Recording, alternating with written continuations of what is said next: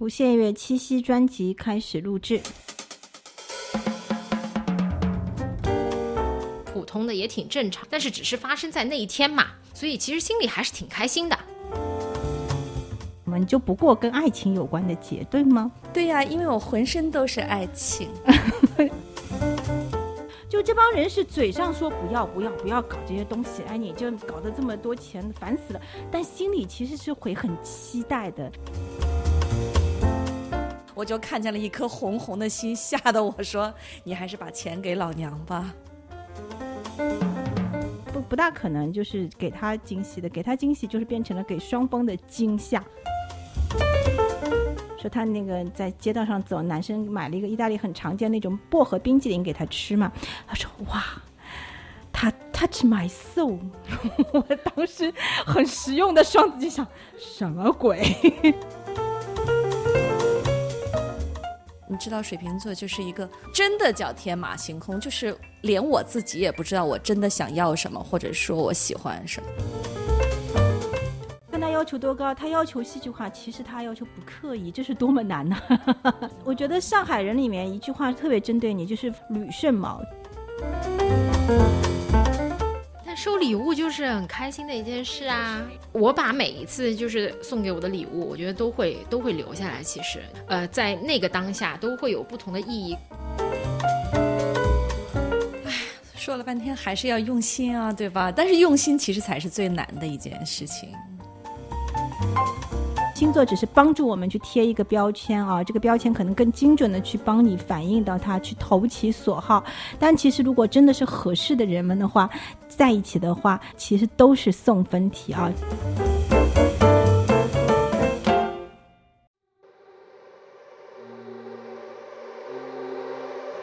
你懂的，你不懂的，都是值得去了解的人生密码。一半。我是双子座吴限月，独立占星工作室主理人，国家二级心理咨询师。一半。我是海雅塔，电台谈话节目主持人，国家二级心理咨询师。吴献月和海雅塔的读心时间。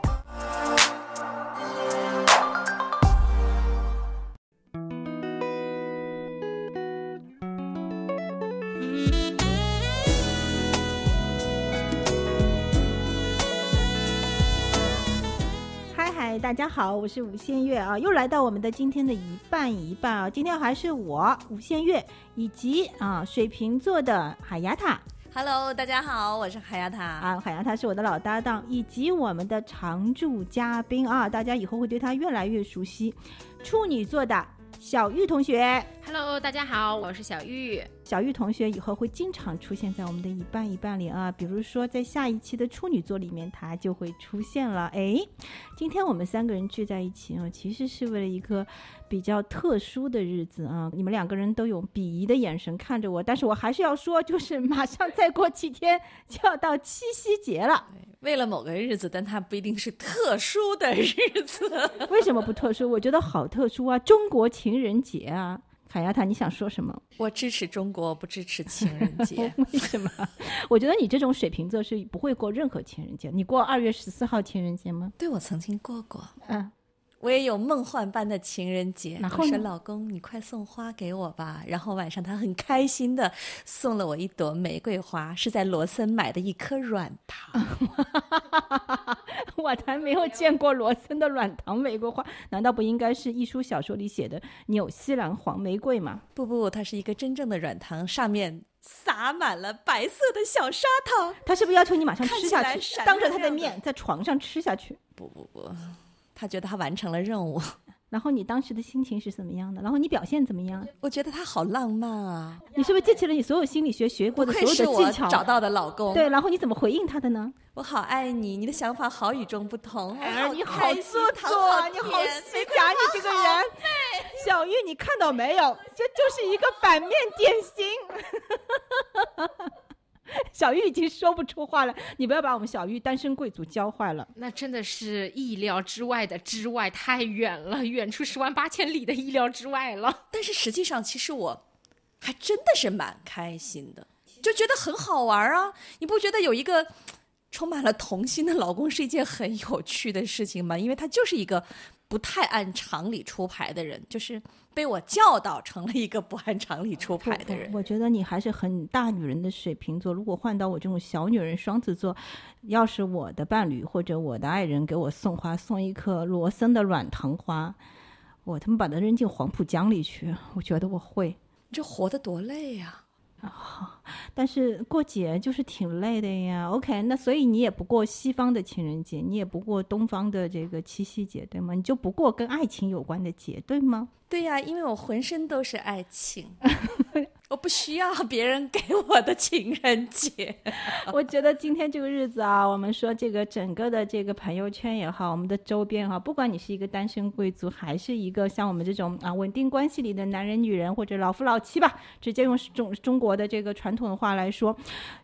感觉身边就开始充满了很多的粉红泡泡哈，我觉得粉红泡泡主要来自于我的朋友圈，各大品牌都推出了，我觉得是难看的要死的各大情人节专供。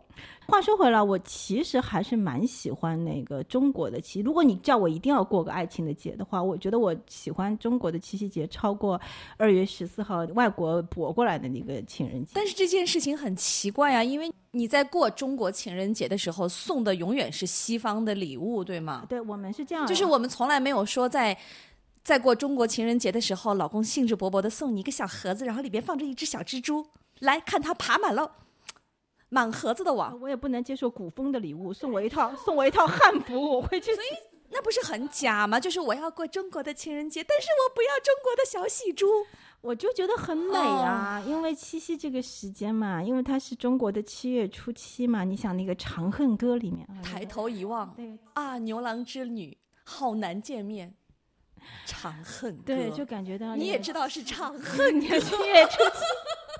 夜半无人私语时，我天，我的闲情逸致都被你打散了。你这个人真的回到你这个人反对的气氛组 礼物让我们高兴。我还是要问一下，因为我们三个人正好是啊两大代表。我和海亚塔其实是那个老夫老妻组啊，稳定关系组。我们在一个稳定 关系里已经超过悲惨的十年了，以及更久。但是我们的小玉啊，是那个让我们羡慕和流口水的单身贵族组。来，我们。先三个人来说一下，就是你这个七夕啊，马上就要到了，打算怎么过？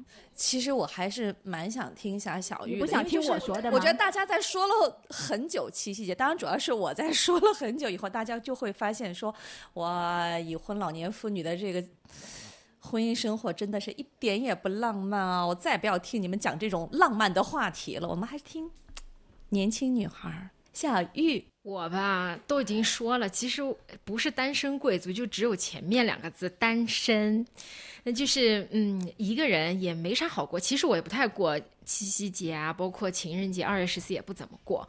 你说晚上出去吃个饭，你约个谁呢？约个同性的朋友一起去，还是约个自己的就是纯朋友关系的异性朋友一起吃个饭、喝个茶、看个电影吗？走去哪儿不都是？明晃晃、亮亮堂堂的大灯泡吗？也不想要去跟情侣抢位置。但是换做另外一个角度来看，那一天呢，我当然也是有期待的。小小的期待呢，就在于可能万一身边有，比如说对我有挺有兴趣的异性啊，可能那一天会有一些问候啊。那其实我觉得还是挺甜、挺开心的。但至于你们前面说到送礼的这件事情，我觉得在我这边呢，就是一个很有可能会发生灾难的事情。那我觉得你有点小期待的啊。我自己记得我在结婚以前也单身了很多年啊，我当时就是特别会期待说，哎，有一个人什么送我一个神秘的花什么，你有没有这种期待？我告诉你，我还真没有，因为每一次前一个晚上，我爸妈都会问我：“哎，明天情人节了，有没有人送你花、送你礼物啊？”没有的话，我立刻给你叫一个。我说：“我给你，我给你订束花。”然后我总觉得，那有人送我的话，可能我会先问他是不是我爸妈派来的。那真的挺无趣。没有。那对于我来说，我自己其实是一个好奇宝宝。就是我之前也说过，我说，嗯，万一在那一天让我得到了一些小惊喜，或者有一些新的发现，也不一定，可能是我平时忽略的，也有可能，因为日常生活工作啊都挺忙的，可能突然到了某一个节日，或者尤其是像七夕啊什么，万一我发现了一些新的小惊喜呢？可能有人会对我可能有好感，但是从来也没有表达，或者是说我一直都忽略了。那个时候如果有一个人的话，那我觉得还是挺安慰的。甚至我的同性朋友之间，我们大家也会一起嘘寒问暖一下，互相照顾。所以这个时候就是呃，街道和。这个接受是两回事儿，对吗？对对，我觉得这是不一样的，我还分得挺开的。其实那个小玉的处女座啊，就尤其是单身的啊，就是进入这个稳定关系的处女座是另外一种处女座。但是单身状态下的处女座其实是特别浪漫的，就是说处女座和他对宫的双鱼座是一对欢喜冤家，就这俩就处女座和双鱼座都喜欢浪漫，但是呢，区别在于说双鱼座喜欢别人给他制造浪漫，就别人在他面前吹那个粉红泡泡，吹出一个绚丽的那个神。秘花园，但处女座呢是喜欢亲自动手，因为他们都是动手的专家，就是解决问题的专家。处女座是喜欢给自己喜欢的人去营造，就他亲手去制造那个浪漫的。所以你是要强迫小玉说他到底为别人制造了什么样的浪漫吗？小玉，我我还特地想了一下，我说在我以前就是谈恋爱的时候，我是会在特定的日子。比如说像情人节这种啊，准备好礼物，或者是订好一个小餐厅，就是安排一下这样子的环节。比如说挑礼物，可能会就着他的，比如说一些生活习惯呐，送一些比较实用一点的，但是看上去又是呃精致的啊。那你那你会期待对方是什么反应？看到这一个那个。浪漫的地方，你特专门为他布置的这个这个天其实布置倒谈不上，就是我会选择一个环境比较好的，就比较适合两个人啊一起啊，比如说享受美食啊，或者是啊，比如说走走啊，或者去逛个街啊，那一天，或者就算是。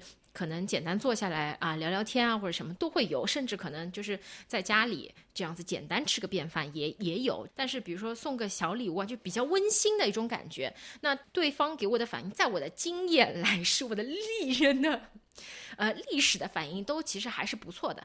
其实我也没有太在意，说他到底是真的喜欢，还是啊，只是当天当下就是比较敷衍的啊，觉得啊还不错之类。但我总觉得就是我做了我该做的就 OK 了。所以说收到反馈都是在你的意料之中，都是中上水平，至少在及格线呃，至少没有很大跌眼镜，嗯，非常不妥的这种，那倒真没出现过。所以你看处女座的那个把万事万物都放置到最佳位置的这个处事的常才啊，他其实工作的第一人嘛，他在爱情里面也可以发挥特别好。那我想问小玉，就是有没有人尝试过？哎。这个节你歇一歇，在关系里的时候，那个我来帮你制造一个全天的一个浪漫，或制造一个全天的这个节目。不是又要等另外一个处女座来安排？没有，我觉得肯定也会有人想给你一个惊喜吧。哦，其其实啊，坦白讲，我在过去谈恋爱的经历中，其实没怎么碰到过处女座的异性，但是呃有。就是我比较轻松，但是我还是会买一份礼物的嘛。但是比如说早上，嗯，他可能就会给我发个信息，然后就祝节日快乐，就是比较基础的问候。然后我可能呃收到一束花，然后晚上他有告诉我说我订了哪里哪里餐厅，我们简单去吃个饭。其实我觉得挺普通的，也挺正常的，但是只是发生在那一天嘛，所以其实心里还是挺开心的。至少说在那一天，他知道这一天，因为我觉得男孩子很多还是挺大条的。作为中国式直男，其实已经设置的相当好了。想到，因为你是你一个处女座嘛，所以其实给处女座的人制造浪漫和惊喜，就是反反其道而行之。因为一般都是处女座来安排，但是你要为处处女座安排，其实对方其实要花更多心思的，而且基本上 很容易就踩雷。这里有一枚 饱受 饱受处女座摧残的，对我这里要自揭其然啊，大家。都知道我我的家属树医生就是一个标准的一枚处女座哈，我觉得在我们的这个也快十年的这个稳定关系里面，基本上是不不大可能就是给他惊喜的，给他惊喜就是变成了给双方的惊吓，是真的。所以你给过他什么？我我我，比如说我有一年我想小小的给一个惊喜，因为双子座就我是双子座嘛，特别不喜欢按常理出牌嘛，但处女座就一定要按常理出牌。完全是大家是反着的，然后我就想要给他一个惊喜哈，然后我就想，嗯，我想送他一个，呃，我观察很久，我想送他一个他用得着的那种，就是冲锋衣。因为舒医生尽管一直都在金字塔里面给别人开刀，但是他这个灵魂一直就身未走，心已远那种，要跑到很远的地方要去越野，你知道？虽然他一年里面没有多长时间去越野，我就想送他一个那种能抗风抗雨的那种名牌的冲锋衣。就大家都知道，在上海这个奢侈品的地标就是恒隆嘛，然后我就专门去恒隆的。然后还让他在那乐，然后恒隆的冲锋衣店，那就是全球最贵冲锋衣，买了一件精选了一件特别嗲的这个我觉得衣服，而且我精选那个颜色，我选了一个咸菜绿，我觉得那个绿是那种很鲜嫩的野外的绿啊，不是那种头上有点绿的那种绿。然后我兴致勃勃的回去，然后把那个衣服一直藏到那个啊那个情人节之前给到他，然后对方的脸就变绿了，就是他还企图给我一点面子哈，就这个装了哇呜一下，就非常没有诚意，我在内心非常没有演技，出一声哀嚎，要是下雨了我怎么办？然后就说这个颜色好像。不不是很，我很喜欢。我说这个颜色还不好。然后你们知道吗？最后的结局就是，第二天我被他逼着两个人一起去恒隆现场换了一个颜色。你们知道他最后挑了一个什么样的颜色吗？你们猜？嗯，咖啡色。错，蓝色。也错，我跟你说，我老早就写过文章，看样子我还要再写文章。可不，处女座是一个内心极其骚包的一个，就骚的那个星座。挑了一个大红色，就像你现在的口红这么红，还要大。然后那个大红色，我说救援是真的，马上就能发现你，就是一团火，你知道吗？那种感觉。还是十八线直男的一个审美，对吧？红男绿女。在这说，我觉得他会在听这个节目，而且我其实，在跟他这个这么多年的老夫老妻的。这个经历当中，我会觉得就有一点是这样的，就对你们处女座，我的这个累积的这个撞了无数南墙累积来的经验是，就是说，嗯，基本上我问你们处女座说，哎，亲爱的，你今年这个节想怎么过啊？想要什么礼物？一般都说，不要不要不要不要，搞什么搞什么形式主义，老夫老妻的。但是你千万不能信，一定要搞点什么事情出来，搞点仪式感出来，他会很开心。很感动，然后欣然接受的，就说这帮人是，你看小玉猛点头，就这帮人是嘴上说不要不要不要搞这些东西，哎，你就搞得这么多钱，烦死了，但心里其实是会很期待的，啊，很有点隐隐的跳动的小鹿乱撞的，希望你给他一点什么。但收礼物就是很开心的一件事啊，对，就是收礼物是很开心的事情，但是如果你总是收不到合理的礼物的话。你就只好撇嘴给他，就是因为刚才吴先月说了一个很有意思的话题，就是说处女座是怎么样的，双鱼是怎么样的。实际上就是我虽然是水瓶，但是其实我是水瓶的将近最后的一两天了嘛，应该是有一些很双鱼的那个部分。我就在想说，哦，怪不得我们家从来没有好好过过节，因为我也在等着别人铺排我，他也在等着别人铺排他。到最后要过节的时候，我们俩一双眼一把黑，说我们去哪儿吃？不知道。然后看看外面都排队，算了，回家吃方便面吧。就我们只配在家里待着。所以我们俩都已经交代完毕了。我想问问水瓶座的你，今年打算怎么过七夕？马上就要到喽。我们俩压根儿就没有想过这件事情。哎，基本上说压根没有想过。一般来说，当天都是大过特过。我们我们真的从来没有过，从来没有过。倒是有一年，他很认真的在网上给我发了一个小程序，然后让我看了某 大牌的某东西，我也忘了是啥了。我就看见了一颗红红的心，吓得我说：“你还是把钱给老娘吧。”当然，他也没有给钱，我只是表达对他的审美的一种厌恶而已。是的，我也其实做过这种事情。后面几年，我都干脆转转一点钱给给我的家属。不不，我们两个从来不干转来转去的事情，我们只有在过年的时候随意的发红包，然后再各自。归零，就是有什么意思吗？对吧？反正他的钱也是我的钱，这也挺实惠的，我觉得就没有什么实不实惠嘛。因为特别稳定的这种夫妻状态，所以其实你给他钱也好，你给他礼物也好，也就是从自己口袋里买了样东西，然后他背着你买了样东西，还不如自己去买，还能够比较中意，对吧？而且你看我们家这种人，他能送什么？一个天蝎座男，对吧？送你一个什么？某某一罐可乐，真的一罐可乐，然后上面写了 “for her”，谁喝呀？啊，哭了。呃，我觉得你们家这一对啊，这个我确实这么多年观察下来，就是水瓶座的女生和天蝎座的男生，因为也是九十度的嘛，其实也蛮挑战的，就极度鄙视他的那种审美送礼的眼光，所以就就不要跟我谈过节啊不过节的。但是我们因为这种相处方式，不是说啊，因为你只有过节才会给惊喜，我们俩的惊喜更趋向于说灵机一动。比方说啊，今天娃去上学了，我们俩可以单独逛一会儿街了。逛着逛着，突然看到这个东西很贵嘛？诶，好像很贵嘛？要不然你给我买一个呗？哟，好像还可以嘛？那好吧，买吧，像买菜一样买了回家了。但是，诶，我们今天为什么要买这么贵的东西呢？开心啊！就很随机，我觉得就是水瓶座和天蝎座这俩哈都是固定星座，他们是那种属于就是说要有灵光一闪的那个送礼欲望的，就是。天蝎座重视的灵魂感和水瓶座重视的那种灵肉之爱，或者说就是要要灵魂和身体生活结合起来那种爱，都是强调灵光一闪。所以随机要礼物就是叫灵肉之爱，对吗？我之前我觉得至少是物质和肉体加上一起了嘛，对吧？那也要有仪式感的表现嘛。我之前录过一个短视频，跟大家说关系里的礼物其实分两种哈，一种叫使命必达，就是这种就是说对方明确跟你说是什么样。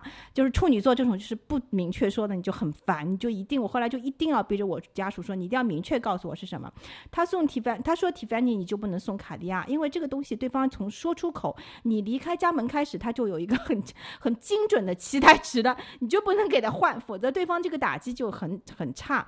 但是呢，他们这对就天蝎和那个水瓶的海牙塔就给双方提出了更高要求，那个就不叫使命必达，那个叫意外之喜。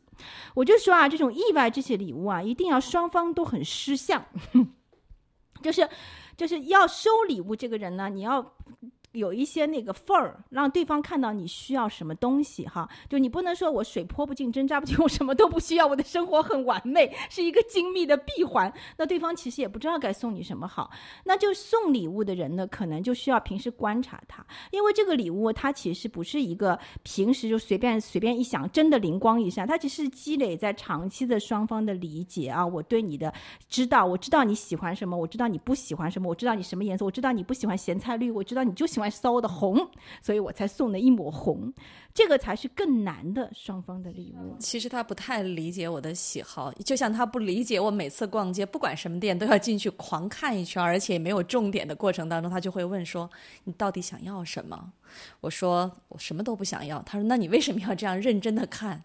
我说：“我就是看看。”所以他永远不知道我喜欢什么，因为看的东西太多了。你知道，水瓶座就是一个真的叫天马行空，就是。连我自己也不知道我真的想要什么，或者说我喜欢什么。所以你其实觉得，如果你们俩互送对方礼物的话，你送给对方的礼物的难度，你觉得是小于他送给你你心思猜你心思给你送礼物的难度，对吗？所以我基本上也不给他买礼物啊。我觉得买什么呢？你要什么我买什么吧。你们俩其实就是十次送礼里面有九次使命必达，还有一次意外之喜，我觉得也蛮好的。那么我们接下来我要问问两位哈，就是。我们看，虽然你这个七夕节啊，那个不管汉雅他说我不打算怎么过了啊，我也不打算送对方礼物，也没有这个想法。那我可能就觉得跟我家属去哪儿是十八线的那个他指定的那个那个城城镇的那个那个广东茶楼去吃搓一顿哈啊。小玉有什么他的其他想法？但我想我们。到今天为止，肯定也都会经历过一些，哎，你蛮难忘，或者说是，哎，我觉得还蛮有意思，让我觉得，哎，非常好，呃，记忆很深刻，或者非常糟心的这个情人节或者七夕节，我们今天就来跟大家分享一下。海丫塔，你先来。算了，我的故事太琐碎、太无聊、太无趣，小玉先说吧。我总是觉得年轻女孩的故事更能够扣人心弦。啊，但其实我觉得在我身上发生的故事挺平淡的，就是正常的这种呃过节的方式。读大学的时候，因为我在呃大学时候男朋友是打篮球的嘛，所以我在呃情人节的时候收到了一件球衣，是他很喜欢的球星的球衣，但其实我觉得挺酷的，而且我是一个极度不运动的人，就是宁愿躺着也不愿坐着的这种，所以我就觉得哎挺意外的。然后是蓝色，因为我很喜欢蓝色。然后他还呃去定制了一根项链，是我的名字，就可能它就是普普通通的材质，也不是特别特别贵，但是我就觉得是份心意，至少男孩自己愿意花心思去去设计一下这个东西，送一个可能我喜欢、适合我的和他喜欢的。就用他的话说，他的兴趣爱好和我会喜欢的收集的一些东西是放在一起的。所以你到现在都一直保存这两个东西。对，我把每一次就是送给我的礼物，我觉得都会都会留下来。其实，就我觉得不同朋友送的东西，呃，在那个当下都会有不同的意义。他们可能觉得啊，有些是适合我的，有些就比较意外的。可能他送了，像我朋友也会送，比如说送一瓶香香水。其实情人节很多人都女孩子都会收到香水，包括女孩子送男生，觉得这是一个比较稳妥的一个礼物。那有些味道可能就奇奇怪怪，或者名字很特别。就算我觉得它的味道不适合我，但是它有一些特别的寓意，在我还是会放的啊。所以我觉得小玉其实还很浪漫。我你一边说，我一边在脑子里。迅速的回溯了一下我那个丰富多彩、奇糟无比的 感情生活，啊真的没有那么多男朋友里面，真的没有一个男生送我他喜欢的东西，他都是猜我要要要要要喜欢什么东西送我，但他没有送过一个他觉得很珍贵的东西。我觉得这还真的是一个挺宝贵而特别的一个生日礼物的。就我还蛮好奇，那个男朋友是什么星座来着？嗯，他金牛座的。所以这是金牛座的人干的事情吗？就是把自己很喜欢的东西。金牛座是非常懂得物质的价值之美的。他们一旦认为这个东西有价值，他们就会把这个东西赠予你，会让你觉得说啊，呃，你在我心目当中是跟他一样有价值，甚至比他更有价值多的。对他们对你的最高赞美就是我认为你很有价值，我我认定你的价值。所以我觉得他是很有心的。哎，那我想问一个很俗但是也很有趣的话题，就是。三个，我们三个人在做，你们都收过花吧？就是到目前为止，所有的节日啊，什么不管啥节哈，其实都收过花哈。所以关于花，你们有什么？特别的记忆吗？我可以先说，我可以先自曝其短一下哈。我觉得我其实很少很少收到花。对你刚刚那个糖果花，我觉得也蛮吃惊的。我现在回想起来，为什么我不收到花？是因为我在嗯，就是早年哈，在生命的早期，我是一个著名的文艺女青年。就是就是，虽然我内心不觉得我是文艺女青年，但是大家都把我划到了文艺女青年那个标签里去嘛。但我觉得，就大家会觉得。就很怵，说那个跟宇文青谈恋爱送花，他们可能会觉得是个很俗的事情。但是我真的就是用一句艺术的标志性语言说：“谁说送花俗？我不觉得。”送什么花？对呀，你送纽西兰黄玫瑰那个，在当年九十年代就要十六块钱一朵的，我肯定会觉得很珍惜。当然，我觉得也没有人送我啊。就是基本上我搜索脑子想半天，我没有记得有送花的经历。只有一次，我记得我数医生就我先生在结完婚的，就是算新婚后的第二年，我说你必须今天给我弄一束花来，然后。最后我就看到他红玫瑰吗？是的，你你看，你非常会猜，就是一个处女座，中国式直男，进门的时候扫眉打眼的，拿着一束，拿着一支，不是一束，是一根，明显是在旁边最近的菜场买来的那种，就像一根芹菜一样的一朵。就是那种最难看、最乡土的红玫瑰，就进了门。我在楼上我看到就气不打一处来。但是我这位作为柔弱的双子座，哈，就双子座是一个，哎，你们觉得双子座好像很特立独行，但其实双子座在关系里面其实蛮迁就对方，就还挺会给对方面子的。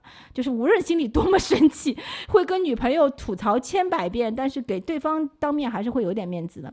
我说就接过了这这根花。真的是超难看，是我这个所有的跟节日跟花的记忆当中最深刻的一次。其实反过来说，我觉得直男的这种爱是很可爱的，因为它很简单。就是我觉得爱情是因为简单才显得特别美好。就是你你是这样想，然后他就这么做了，就是。他就是想完完全全的去吻合你的心意啊！当然了，我觉得这种处女和比方说像我们这种水平就不一样。比方说，如果是我是个男的要给你送花，我就会想说，作为双子座的无限月会喜欢什么样的花呢？作为一个特别喜欢事态的人，我也许送他一把白色的姜花。没准他会觉得很好看。你成功的安慰到了我，我觉得还是跟简单一点的树医生在一起，会比跟你这种渣男在一起强。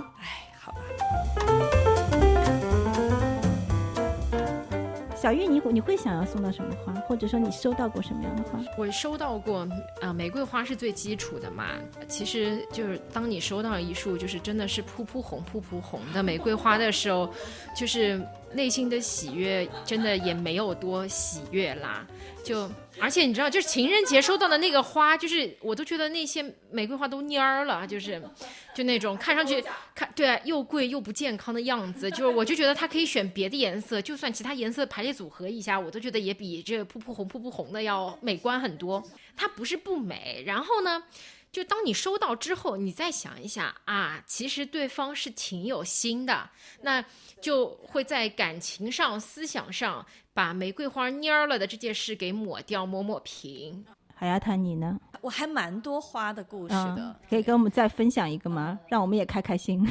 我最浪漫的玫瑰花是在还没有结婚的时候的某天早上，在过情人节的时候，我妈敲我的卧室说我们家门口扔了一把花。你们家门口扔了一把花，你们家还挺高的呢。大概也就八九点钟吧，因为我们当时住五楼嘛。就是到今天我也不知道到底是哪个哪个爱我的人送给我。天哪，这傻小子 太纯洁了，这可以拍电视剧了。而且那个时候就是。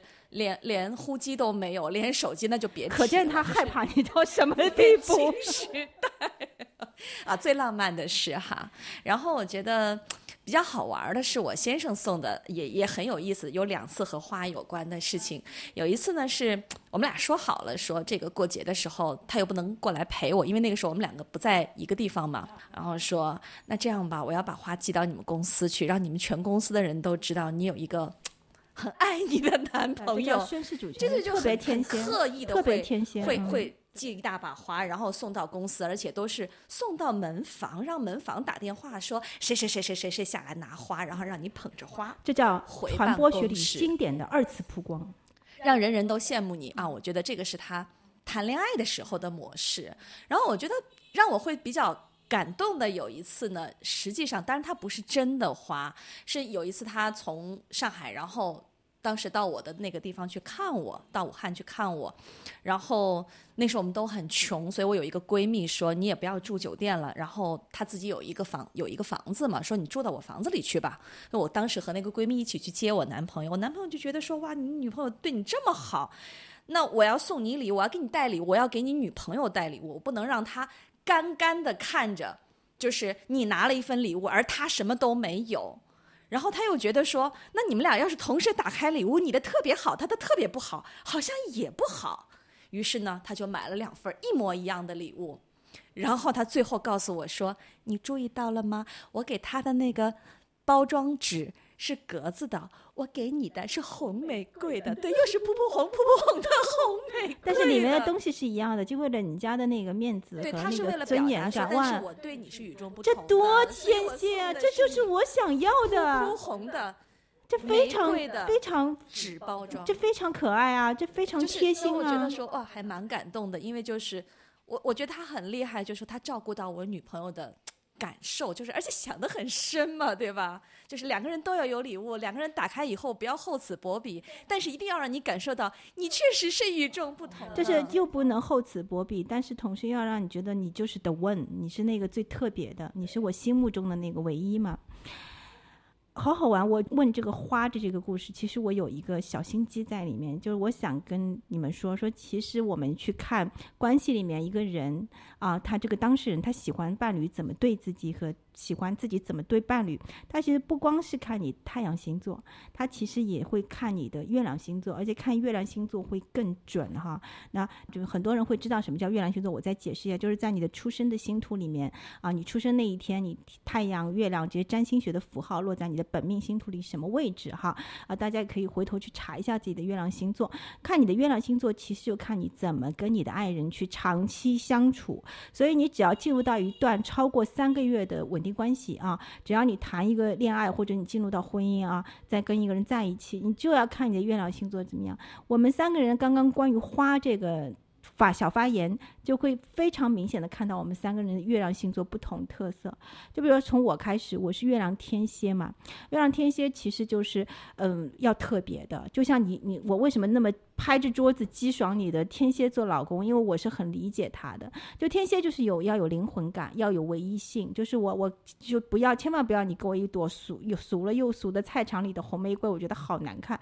我要很 special 很特别的东西。那所以其实跟你谈恋爱爱的对方啊，也会知道这个难度在，因为谈恋爱嘛，大家是一个非常近距离的关系，所以我很少 收到花的原因，就是因为对方知道这个难度值是比较高的。那除非在我的明确要求下，否则的。话其实这个我像月天蝎就比较难去满足哈，哎，但是像小玉同学哈，小玉同学是月双子，我们觉得月双子其实是我们说上海人说最好弄的，这个弄没有什么贬义哈，就是说他其实是蛮好去相处的一个星座，他蛮为对方着想的啊，就双子座这个。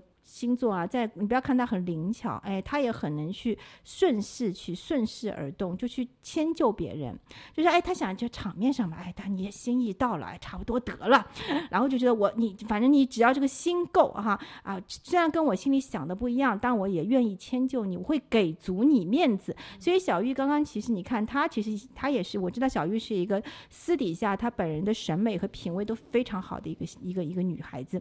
但是呢，你看她收到对方的。花，你只要有这份心意到，我觉得我就会很感动，我会把这个心意记在我心里。但是他会觉得我说，我也会赞美你，呃，我不会说明确的表示出来这个不好怎么样。他觉得 OK，他其实这个打分的阈值啊，他没有那么严格啊，他其实蛮宽松的。好，再说到海牙塔老师，海牙塔老师是最特别的啊。我们说月亮在火象。火象的狮子座，你自己知道吗？你的月亮在狮子，哇塞，这个就是一个我们说，呃，打个比方，你就是一个女王的月亮啊。这个月亮星座就是要有戏剧化冲动，要好玩。啊，这个花不一定很贵，从三块钱的塑料糖果花到一大盒那个那个你你那个情人节标配那一大盒那个红玫瑰扔你扔你家门口的那个，那个其实肯定是呃很花很多钱嘛，花了很多的心思在里面。但是呢，在你看起来就是它好玩，它有意思，它给你一个戏剧化冲动，这个就是月亮狮子最看重的。你看到没有？你说的几个跟花有关的，包括后来天蝎老公给你的一些，就是异地的那个二次曝光的花。嗯，还包括说是呃，你和女朋友接收花的这个不同的心意，其实这里面都是会很有一个峰回路转。我们说有一个戏剧感或者冲突感，这个。就是给你送花或送礼的一个过节的一个标配，就你绝对真的不能说，你虽然嘴上说哎呀就是平平淡淡了，但你是最不要平平淡淡的人。所以跟你相处啊，跟月亮狮子的人相处，就是说你就算是十次里面九次是平平淡淡，你那一次你一定不能给他平淡，否则是平淡久了，月狮子就想要造反或者 想要干点别的，就去外面看看了。他在外面行情也是很好的啊。其实，我觉得你把事情也说复杂了哈。如果真的是这样的话，假设如果我真的是一个月亮狮子的话，我觉得要对付我这种人好简单，那就是随意一点嘛，就是你逮着什么是什么。然后这个月亮狮子自以为是可以把它想象成很美好的事物，因为他有这样的能力嘛。你很了解你自己，月狮子啊，如果你不能给他戏剧化，还有一个特别好的办法，我觉得就是省时省力，性价比很高。就你越刻意，不是越糟糕吗？那你不刻意，然后随手送了一个棒棒糖，对吧？然后随手包了一个什么包装纸吧？我觉得这个事儿不就很简单了吗？看他要求多高，他要求戏剧化，其实他要求不刻意，这是多么难呢？我觉得上海人里面一句话特别针对你，就是捋胜毛，就是如果他做不到不刻意的高级的。技巧化的戏剧化，那就是说赞美你、夸奖你，说你好，老婆今天好美，你今天美出了新高度，你今天哇，你是最闪闪亮的那颗星，那你就开心了。月狮子一定要人家赞美他。对，但是我觉得月狮子也可能还有一个好处，就是他可以帮助你，就是他会告诉你，会让对方不会太辛苦。像我这种月天蝎和小玉这种太阳处女、月亮双子人，其实是会容易让对方猜的。那小玉呢，会更客气一点，就是说，呃，我就不说，啊，你问我呢，我就客气一下。但是你如果真的做到了那个加上去一点，他会很开心。就是如果比你希望的再多那么一点点，你会非常开心。但是月双子会让别人很开心，对吗？啊，这个是很可爱的人品，我觉得真的是太可贵了。就男生会觉得哇，好舒服，和这样的人在一起好舒服。就我对我的要求高，只是在脑海中对我自己的，但对别人，我觉得就是只要你做了，那就说明你有心。我觉得有心最重要。那你做出来结果呢，就是因人而异的。所以你看，他虽然是太阳处女座，我们照理说是很挑剔的，但是正因为他的月亮双子长得很漂亮，所以让他的处女座能够不要那么苛刻，不要那么吹毛求疵，否则他就非，所以就充满了温柔。我觉得月双子不是温柔，月双子是一种灵巧感和知道眉高眼低。上海人说，其实很会看山水的那种得体感。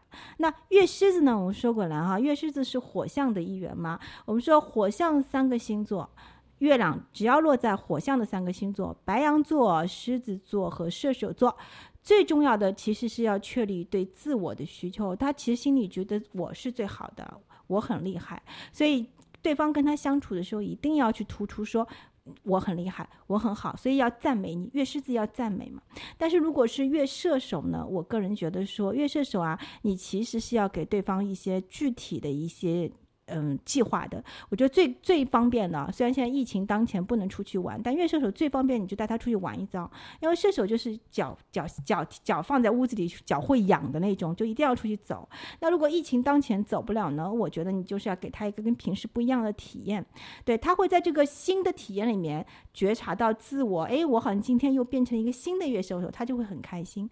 所以月射手你就不能跟他关在屋子里面，这是跟月射手的朋友们过七夕节的一个小小的无。限月的建议哈，那这月白羊啊，月白羊其实很简单，月白羊我我个人觉得就是说。你就跟他在一起，然后呢，他要什么你就直接给他什么，就在你在你可以负担的这个情况下，因为他们是很简单的。就月白羊是我看，在我看来是十二星座里面，我说哪些是送命题，哪些是送分题，我觉得他们是送分题的。就他会要什么，他会直接在平时就告诉你，他不告诉嘴上不告诉你，他的身体语言也会告诉你。那基本上他就完全能够，你就知道他要什么东西，然后你就在那天能够达达到八十分就很好了，差不多是这样。但是小玉的。月双子，那就是风象的范畴哈。我们说，所有的月亮落在风象上面啊，就是像双子啊、天秤啊、水瓶这三座，都是超级的聪明人。啊，但是我觉得呢，对于这样的聪明人来说呢，其实你要会给到他们一些平时他们所没有达到的一些部分，那他就会很开心。其实像小玉，他是这样，他平时的工作我知道，因为他在广告界、在媒体界嘛，他其实是平时就是一个，他就是公司里解决问题的专家啊，就什么事情就是要救火了、救场了，他也没有什么具体的职责范围，或者说他在他的职岗位之外，他其实还。额外的负担了很多的职责，尤其是救火啊，就他们公司、他们整个团队是离不开他的啊。但这样的人呢，如果你可以给他一个，哪怕就是当天节日夜晚的一个几个小时啊，你可以让他舒舒服服在那吃一顿饭啊，不用干什么事情，不用烟花，人家平时什么大场面没 看到过，就是简简单单的，就是过一个小节，或者说是大家在一起说一点。就随便的聊聊家常什么的，哎，他反而会觉得平平淡淡才是真，因为这个跟他平时是有一点反差的。就他会希望说，你反而让他去聚焦到某一个点，让他去不要去分心烦那些事情，用心去感受到这一个点就 OK。因为他们平时啊，小玉，你平时是一个不大能聚焦的人，你其实你蛮容易同时要关注一百件事，因为月亮双子是这个样子，月亮双子是发令枪一枪。打上去十件一百件事情同时开始起步的，呃，有些进度条拉得很远，有些很近，他全部都有分心管，这是他的一个特质。但是呢，诶，你作为他的伴侣，你给他一个不一样的夜晚，那几个小时，我好像只是用心感受和你在一起的这几个小时，吃一碗咸菜面也好啊，啊，或者我们看一场很无聊的电影也好啊，都行。诶，他反而会觉得这个很特别，是不是？对，就是可能很普通的呃做了一件事情，但是那个对我来说是跳脱出可能工作的。就是繁忙之后突然慢节奏下来，那你会就会觉得突然一下子就很享受，这个是会的。或者呃有一个突然的小的惊喜，可能它只是一个很普通的一件事情，或者他说了一句话，或者就是比如说就两个人走走，就你就会觉得很舒服，可以把一些压力啊什么都先放在一边，所以就有反差。那对于我来说，我就觉得啊这是一个挺舒服的环境，就是也有安全感，也觉得很舒适。所以我觉得小玉你有一点吃亏啊，你看上去是那种要求很高的女孩，那其实你 我觉得还蛮好搞定的。就我就说嘛，就是要求很高，是自己在思想上的，就是在脑子里、在心里的，我要求很高。但实际其实你给我一点，就是所谓的小恩小惠，我也挺开心的。就是，所以，所以我跟海亚他平时跟学员就会说说，嗯，爱一定要去试，相爱之道也要去试。你不试你怎么知道呢？就算你再爱对方，如果你不会相爱技术，不去试的话，你会把人家吓跑，因为不是你脑子里想的那个相爱的样子，还是要去试的。那小玉其实，在表面上给我的感觉，一直是一个还蛮强势的女孩儿哈。所以刚才她在描述那个部分的时候，我忽然一下觉得好心疼她，就是觉得说，哇，人和人真的好不一样。她居然会说，哦，原来我需要一个这样的时候。我觉得其实要猜的话，还蛮难猜的。所以现在还在单身啊。我要是要追小玉的话，我我我会觉得就是一开始会，如果我不了解她的话，我会觉得难度挺高的。但是你对小玉的第一观感，你跟我是一样的，对吧？都会觉得她其实就是要求会比较高的，眼界很高的女孩。是，对，她会帮别人去安排，然后做主去做所有就是大家觉得该做的事情。对。那你会，你看我的时候，如果你不了解我，你会不会觉得我也有点强势呢？我觉得你还是会帮别人做点事情的，就是把事情搞砸，是吗？啊，我记得我其实有一次是把事情搞砸，我留一下到待会儿再说。我先把月亮风向说完哈。月亮双子是风向里很典型的一个，但我觉得呢，呃，月亮风向三个人里面，双子和天秤都是真的是蛮送分的啊。我在我的课上说过，说月天秤一个最突出的特点就是，嗯，他们其实会需要身边的人给他们来一个确认，就是月天秤不会跟自己说啊，我觉得无限月你真的很好。如果我是月天秤的话，我不。会跟我自己说，我觉得好，我就真的觉得我好，我一定要问海牙他，海牙他，你觉得我好吗？海牙他说你真棒，然后我才会觉得我真棒，就这样子。他们的那个。对自我的确认要通过社会社交的反馈去确认，所以他们是一个著名的社交的一个外交官的星座，也就是说，他们一定是很依赖身边人的回馈的。所以这个星座啊，他内心的比较的那个天秤啊，他其实是要看身边人的。所以呢，你其实只要让一个月天秤开心，你只要让他感觉到我比我身边的人。要过得不差，或者说我跟他们的得到的待遇啊，我得到的那个鲜花呀、烛光啊、晚餐啊或者礼物啊，跟旁边人都差不多啊，不要低于社会平均水准和他那个圈子的平均水准就可以了。他们其实也是还蛮蛮蛮能迁就，因为社交的星座嘛，社交专家的星座、外交官的星座，他不会不可能不给伴侣面子的，因为他们希望的就是台面上的世界和平、人际和平，大家都一团和气啊，这个毫无这个水乳交。交融啊，他绝对不会说在台面上为了一个区区的一个气氛啊什么伤和气，他们没有这么较真。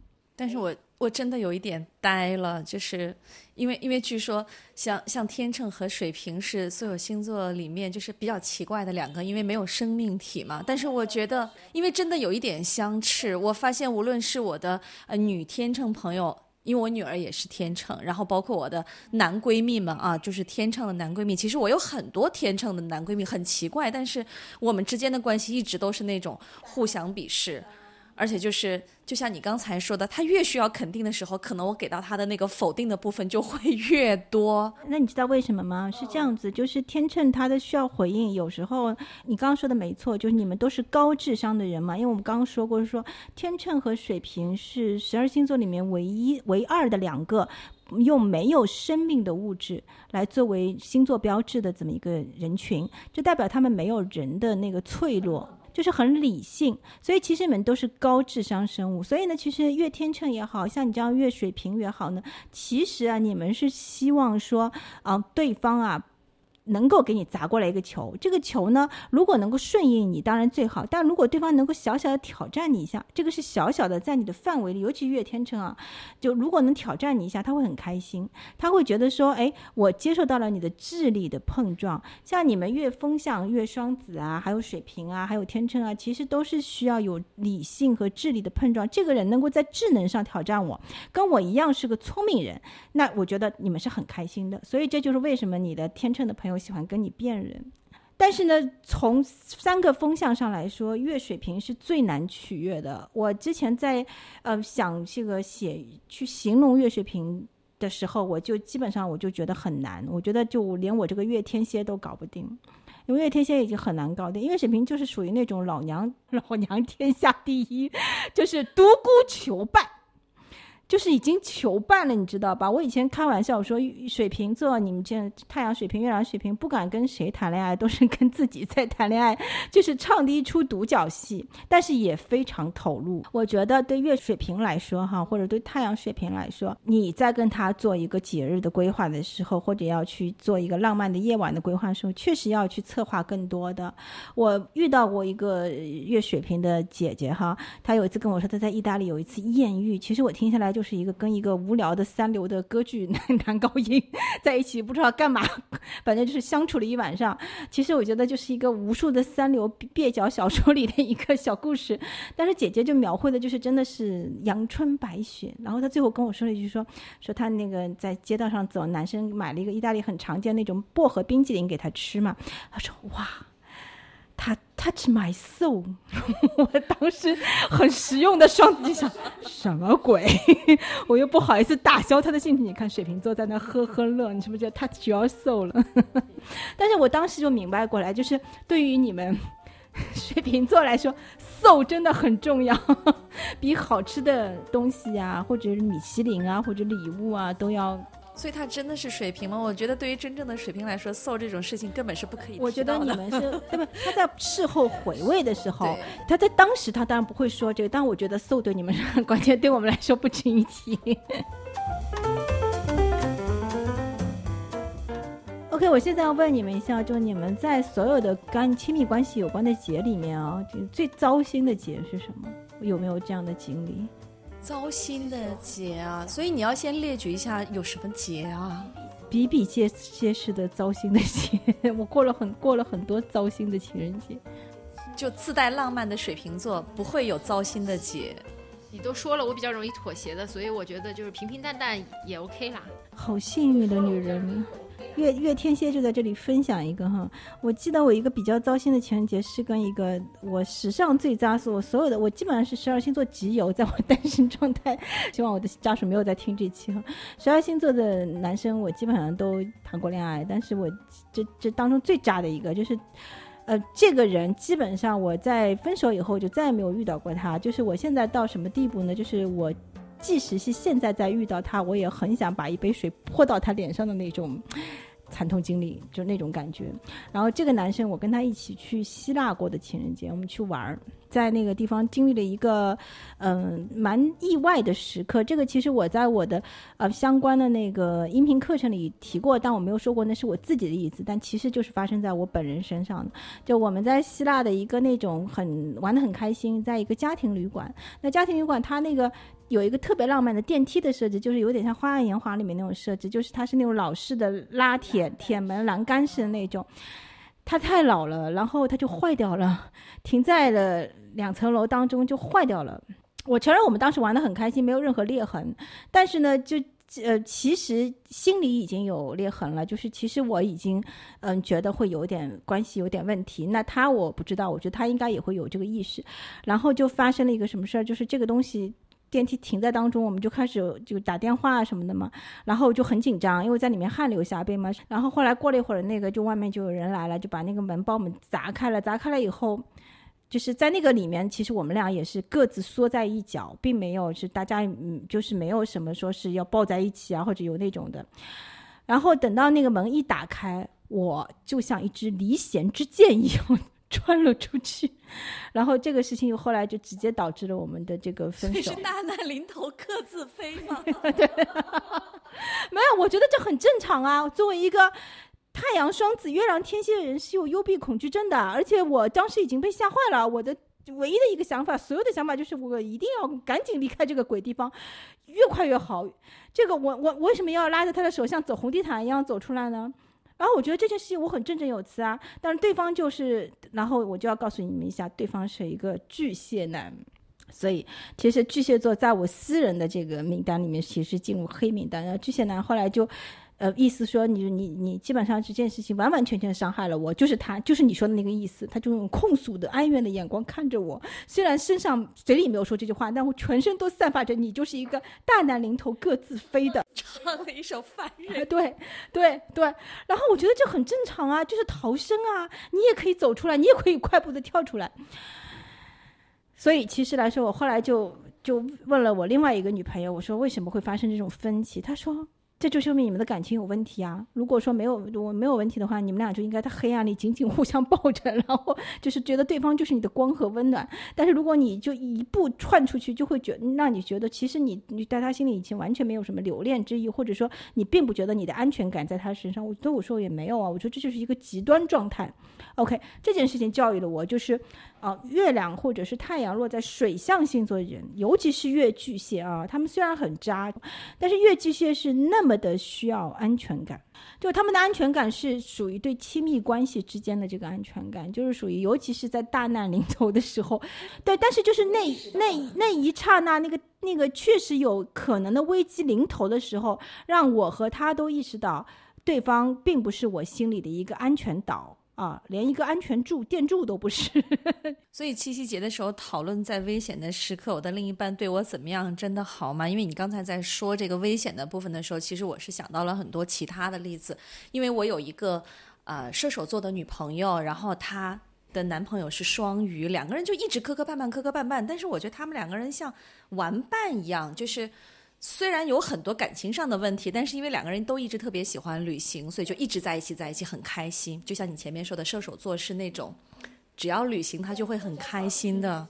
对他说，我之所以没有跟他分手，是因为两个人有一次在啊，好像应该是在印度吧，当年正好是有一个孟买大爆炸，在大爆炸的时候，他说那一刹那是双鱼拉住我的手，然后就是搂在我身边，因为他们可能就离那个爆炸才一街之隔，就觉得说在生命。交关的那一刹那，哈，性命相关的一刹那，就觉得说，哦，双鱼是在保护我，所以两个人再怎么磕磕绊绊，他说我都忘不了。那一个刹那，所以其实你看，月亮在水象的星座啊，月亮巨蟹、月亮天蝎，像我，还有月亮双鱼，你刚说那女朋友，她其实是就再怎么样，很多很多平淡的日常，但是这里面有一些高光时刻，就是比如说遇到危机啊，遇到突然的灾难，遇到一些难处的时候，他是很看你这个时候的反应的。他其实也会据此观察他自己心里的反应，因为有时候人自己平时是不觉得的，要遇到事儿才能看到。我想起一个很好玩的事儿，就是我 我想说。说其实月亮水象都是很难搞的，我自认是一个很作的女人哈，尤其是月亮巨蟹和月亮天蝎都很难搞。但月亮双鱼，我觉得是这三个里面就是还蛮，就是蛮迁就的，或者说他太容易被对方影响了。就是他们是那种，我以我以前开玩笑说，我说月双鱼是那种天冷一点会哭的星座，就是就是他很会被旁边的环境所影响。我想起我我那个我之前在我的那个好朋友赵小姐的公号里写稿子嘛，我想起里面有个很有趣的例子，她写过是发生在我们一个共同的月双鱼的好朋友身上的。他是这样，他有一次交往了一个富二代，然后富二代呢过得很节约，然后然后就一天到晚就嗯逢逢年过节也不会给他买很好的礼物了，就跟他说我要自己创业，我不要靠家里，然后他都觉得很委屈。但月双鱼就是很乖嘛，就忍住了，而且他会用他的这套理论来洗脑他自己，就说嗯，那是我是需要那个，要要跟着你克勤克俭这样子。然后这个终于有一天呢，这个月双鱼要过他的本命年生日了，然后他的富二代男友呢就专门飞到他的城市来给他庆。住，然后他就专门到他家里提前去布置。等到月双鱼的女朋友进门呢，他就说：“亲爱的，我这次给你买了六个礼物，都藏在房间里，然后你来找出来。”那我的女朋友就特别开心嘛，她觉得哇，所有的前戏都是需要撩拨的，然后她就开始找。然后第一个礼物是一个那个那种手办的玩偶，啊，大概市值在两百块钱左右。然后呢？第二个礼物是一个相同的、差不多的玩偶，然后他越找就动作心就越沉嘛，就觉得说这个玩偶是他完全不喜欢也不感兴趣的，但是是男朋友所喜欢的，所以他就觉得说哦，第三个也是这个，然后他就知道了后面三个，因为一共有六个嘛，那肯定还是这个系列的这个玩偶，然后他越找就越失望，然后他就跟自己说，我一定要屏住。屏牢，我不能哭出来，我一哭出来我就搂掉了。但是到了最后一个玩偶的时候，他还是没有屏住，就哭，哇哇大哭。怎么有一种像看恐怖？就是就是为什么我过本命年生日，你要送我一个我完全不喜欢的玩偶？就是那种感觉，而且一次一次的失望，而且每一次他找出来的时候，他还要配合，哇，我好喜欢，最后实在 顶不住了。然后当时我们在场的所有男人、女人的观察点都不一样，在听他说这个悲惨的故事的时候，男人就说，男人就说说，哎，你你这个应该，你这个有点不就顶到最后有点惨，你应该第一场就哭出来，因为这个礼物明显就是一个就是一个那个递进关系啊，就是一个。就是他就是一套的玩偶嘛，你应该在买奶拿第一个时候就明白过来，然后在场所有的女人都怒了，为这个妹妹鸣不平，说他只要有一个礼物是他喜欢的，哪怕是转折关系都没关系，好吗？这跟递进关系有什么这些关系有什么分数可言呢？所以对男生来说，这是个逻辑问题嘛？对，但是对女生来说，这是个情绪问题；对月双鱼来说，这是一个第一声就哭出来，还是到最后一声哭出来。所以我就觉得月双鱼的人就像一块大水晶一样，哈，就是他其实很在意，或者说他能够本能的反映他身边的人，就是说他其实在第一个、第二个的时候，他都会屏住啊，他觉得这个事情绝对不能 一下子把这个气氛搞僵，但到最后他屏不住了。所以其实月双鱼他其实是很能迁就，但是呢，你说他们也是会被情绪所淹没的这么一。一个人群，嗯，说到情绪淹没，其实我还是刚才那对儿哈，因为女孩是射手，男孩是双鱼，两个人就是一直其实是很亲密的那种关系。然后呃，男孩有的时候可能要要回国嘛，然后两个人就会依依不舍，说：“哎呀，你你你要天天惦记我呀，我要天天惦记你啊。”结果有一天男孩回来了，然后跟那个女孩说：“对不起啊，他说我做了一件很糟糕的事情，他说我在国内的时候。”我太寂寞了，然后我跟别的人谈恋爱了，然后那个女孩找到我家里来，非要和我在一起，你说我该怎么办呢？所以我的射手女朋友就跑来找我哭诉说，她在外面有了外遇，然后外遇找她，她问我她该怎么办？你说我该怎么办呢？那你是怎么支招的呢？我说你的男朋友也怪可怜的，你先救救他呗。哎，你每次都能跟我说出完全不一样的话来，我觉得你其其实水瓶座还是蛮大女人的，能为对方的角度上考虑问题。因为实际上，我觉得让他崩溃的是他。很多问题都不能够解决，但是要解决对方的问题，对他来说应该是比较容易的。怎么样处理这个男生和另外一个女生的关系？作为局外人，是更容易比较理性的去解决的。当他解决完了那个男生和另外一个女生的关系，他再来直面他和男生的关系，不就把事儿变得很简单了吗？那是你，你是可以抽离的，但是很少很少有人可以作为在局外人去观看，因为他本身是局内人呢，会有一个这个问题。你的那个刚刚这个例子让我想起了经典的，我们最后一个。说月亮的土象的反应啊，月亮土象，月亮金牛，月亮摩羯，月亮处女这三大星座，其实他最在意的是生活的秩序，他自己生活的秩序。他如果跟你生活在一起，就是你们生活的秩序。就这三个星座里面，我刚刚已经说了，月处女，月处女是千万不要打破他生活秩序，否则你试试看就很吓人，就是颜色都不要乱买那种。就月处月月处女，就是你基本上就顺应他的秩序，因为他是一个不能够乱的，他一乱就抓狂的星座。但是月金牛呢，我就觉得月金牛其实说一个是秩序，还有一个就是那个价值感。我记得我有一个月金牛的女朋友，很经典。她跟一个摩羯男谈恋爱，你说很多金牛女都和摩羯男在谈恋爱，而待了很久，他们俩也是很久的这个关系了。但是在刚刚认识的时候呢，摩羯男就第一次送他那个情人节礼物，也送了一套当年就是大概是十几年前那个一套那个 SK two 的那个套装，那个很贵的，就是就在我们二十几岁的时候，那是很贵的一套礼物。然后你猜金月金牛反手就说：“哇塞，这个东西在太贵了，我现在用不合适，我还很年轻。”转手就在。网上把它卖掉了，其实就是他们很很在意那个价值，或者他们对价值有自己的一个判断。所以，我我其实据我的观察，我会觉得月金牛哈啊，如果说你你你你你你想不出来跟他们做什一起在一起怎么过节的话，我觉得打一个安全牌是不错的。对他们来说，一个是去找一个好一点的餐厅消费一下啊，或者说是我觉得带他们如果去按摩的话，因为月经月经牛是非常在意那个无感的，就是身体的触觉，你让他们感觉到身体很舒适，肉体很舒适。那他们就是整体来说，这个关你就能过去，或这个节你会过得很开心。然后月摩羯，我是觉得你反而是要打破一点点他们的生活秩序，他们会很开心。因为摩羯其实有一点点像，嗯，小玉。的那个那个相似之处，就是它其实啊，他们因为平时管控的太厉害了，就像新加坡那种城市，就是连个口香糖都不能随便买。没有对新加坡不好的意思啊，我很喜欢新加坡，就是它特别的文明，或者是自我管理过了头，他平时是自我压抑很厉害的，他反而会希望对方会给他一个出口，就对方是那种乱七八糟的或者很随性的，所以你看很多的月摩羯或者太阳摩羯会跟双子座啊这种很随性的小妖怪啊，或者说那种就是很嗯就是没有那么多规矩，没有那么多条条框框的人在一起，因为对方就是可以给他们打破一些生活的一些平淡，然后让他们感觉到哎生活是很有色彩的。所以我觉得对于月摩羯来好，你其实是应该去适当的打破一些他平时的作息啊平衡，他们就会非常对这个节日或者对这个时间印象深刻。OK，感觉我今天感觉在我们这个三人行里面，把这个七夕节已经提前过完了。我对即将到来这个七夕没有任何期待。我觉得今最开心和最有意思的部分都在今晚已经完成了啊。那我想问一下，你们听了我们说了半天的话，是不是会觉得说有些星座就是送命题，有些星座就是送分题？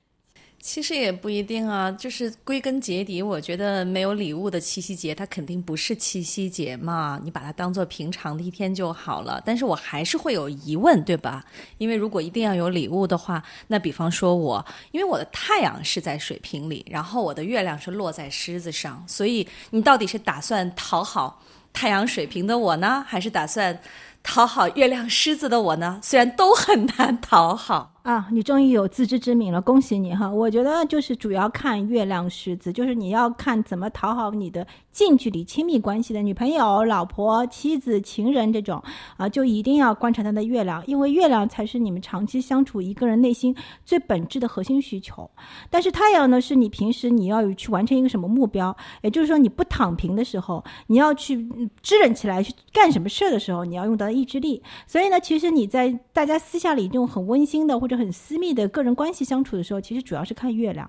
所以我觉得，如果我要给我是你的那个男朋友，我是你老公，我要给海亚塔你买东西的话，我就专门要想着怎么讨好月亮狮子啊。那这个月亮狮子，其实我觉得就是很要好看，很要技巧，很要那个花哨型的，或者说嗯，很要那个戏剧化的，就是要反转，哪怕是一个很小的反转都可以。我觉得只要贵的，不要对的，这就是对这么庸俗吗？月亮狮子的最大的褒奖。对，月亮狮子贵呢，是我觉得要 bring bring 的，因为他们就是 bring bring 的。那像小玉呢，其实他月亮双子呢，其实月亮双子，如果你真的是他本质需求啊，就撇开他的很迁就你的部分，如果你真的要讨好小玉的话，那其实你要给他一些蛮好玩的，因为月亮双子是很娱乐、很八卦的啊。你去跟他跟他去参加一个很有趣的秀啊，或者甚至是马路牙子上有个很好玩的那个很随机的那种东西，他都会很觉得很有兴趣。他其实也是不走寻常路的一个典范，嗯。呃，我的月亮天蝎其实是特别难讨好的，所以基本上像我这种人才最平平淡淡才是真，因为你反正也不不大好讨好，那索性也就平淡一点啊。我觉得还是打安全牌的象征，所以我其实会觉得说，呃。只要是适合的人们啊，不管是星座，因为星座只是帮助我们去贴一个标签啊，这个标签可能更精准的去帮你反映到它，去投其所好。但其实如果真的是合适的人们的话，在一起的话，其实都是送分题啊，只要不合适都是送分题。还是要用心啊，对吧？但是用心其实才是最难的一件事情。好的，那么也祝正在听的你我他啊，我们能够在这个七夕节更好的和。伴侣一起创造一个浪漫的属于你们自己的时刻。谢谢大家，祝大家都能够在七夕节收到自己喜欢的礼物。拜拜！希望大家都能有所惊喜，有收获。拜拜。